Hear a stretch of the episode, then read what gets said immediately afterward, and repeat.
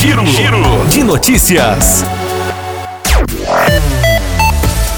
Rio Paranaíba registrou mais quatro casos de Covid-19 nesta quarta-feira, segundo mostra o boletim epidemiológico da Secretaria de Saúde. De acordo com as informações, seis pacientes que estavam isolados se recuperaram e tiveram alta do isolamento. Agora, o município está com 1.378 casos confirmados, sendo que destes, 1.283 são casos de pessoas que já se recuperaram da doença. Outras 62 pessoas estão isoladas após testarem positivo para o novo coronavírus. A equipe de saúde monitora 147 pessoas e destas, seis aguardam o resultado do exame. Um paciente está internado na UTI e outro em ala clínica. Os dois óbitos suspeitos continuam sendo investigados. O município já descartou 3.049 exames e liberou 6.711 pessoas da quarentena. Em Guarda dos Ferreiros não foi registrado novos casos. A comunidade está com 370 casos confirmados, 362 casos recuperados e 8 pessoas em isolamento. Por lá, 60 pessoas estão sendo monitoradas pela equipe de saúde.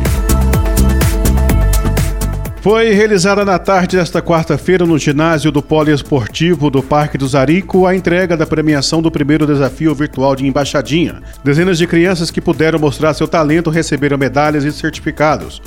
Os três melhores da categoria Sub-9, Sub-13 masculino e feminino e Sub-15 masculino e feminino receberam troféus pela participação. O prefeito municipal Valdemir Diógenes esteve presente, assim como a secretária de Turismo, Esporte e Lazer da cidade, Maurício Galvão, o diretor de esportes do município, Valmir Lopes, e o treinador da Sociedade Esportiva Paranaibana, Wilson Grilo, além dos pais e responsáveis pelas crianças e adolescentes. A entrega da premiação do desafio marcou o primeiro evento esportivo ligado ao futebol no município em 2021, após um longo período paralisado devido à pandemia do novo coronavírus. A Polícia Militar registrou uma tentativa de homicídio em Rio Paranaíba na tarde desta quarta-feira.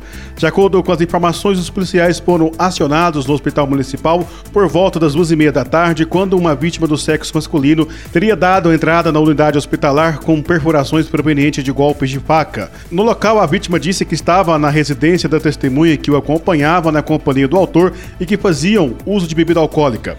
Em um dado momento, o autor pediu para que o seu cunhado fosse em um supermercado comprar refrigerante, sendo que, assim que saiu, o homem disse que teria perdido seu telefone celular dentro da casa e chamou a vítima para ajudá-lo a localizar o aparelho. Nesse momento, foram até dentro de um quarto e o autor solicitou que a vítima procurasse o aparelho debaixo de uma cama. Quando ele se abaixou, o autor sacou de uma faca e começou a golpeá-lo. A vítima então entrou em luta corporal com o homem e conseguiu sair do quarto procurando ajuda com a testemunha que havia ido ao supermercado. A vítima e a testemunha foram para o hospital municipal, dando entrada com três perfurações nas costas, as quais, segundo as informações, não atingiram nenhum órgão vital. Após isso, a polícia saiu em rastreamento com o intuito de localizar e prender o autor da tentativa de homicídio. O homem foi localizado em sua casa com uma mochila que continha roupas, onde pretendia fugir. Nesse momento, ele foi capturado e preso em flagrante delito.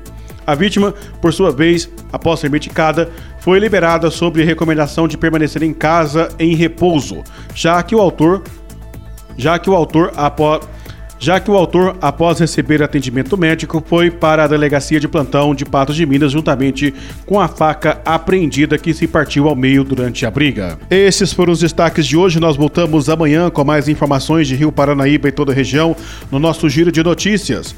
Outras informações em nosso site paranaibamáximos.com.br. A você que esteve ligado conosco, nosso muito obrigado. Desejamos uma ótima noite, um excelente descanso e até amanhã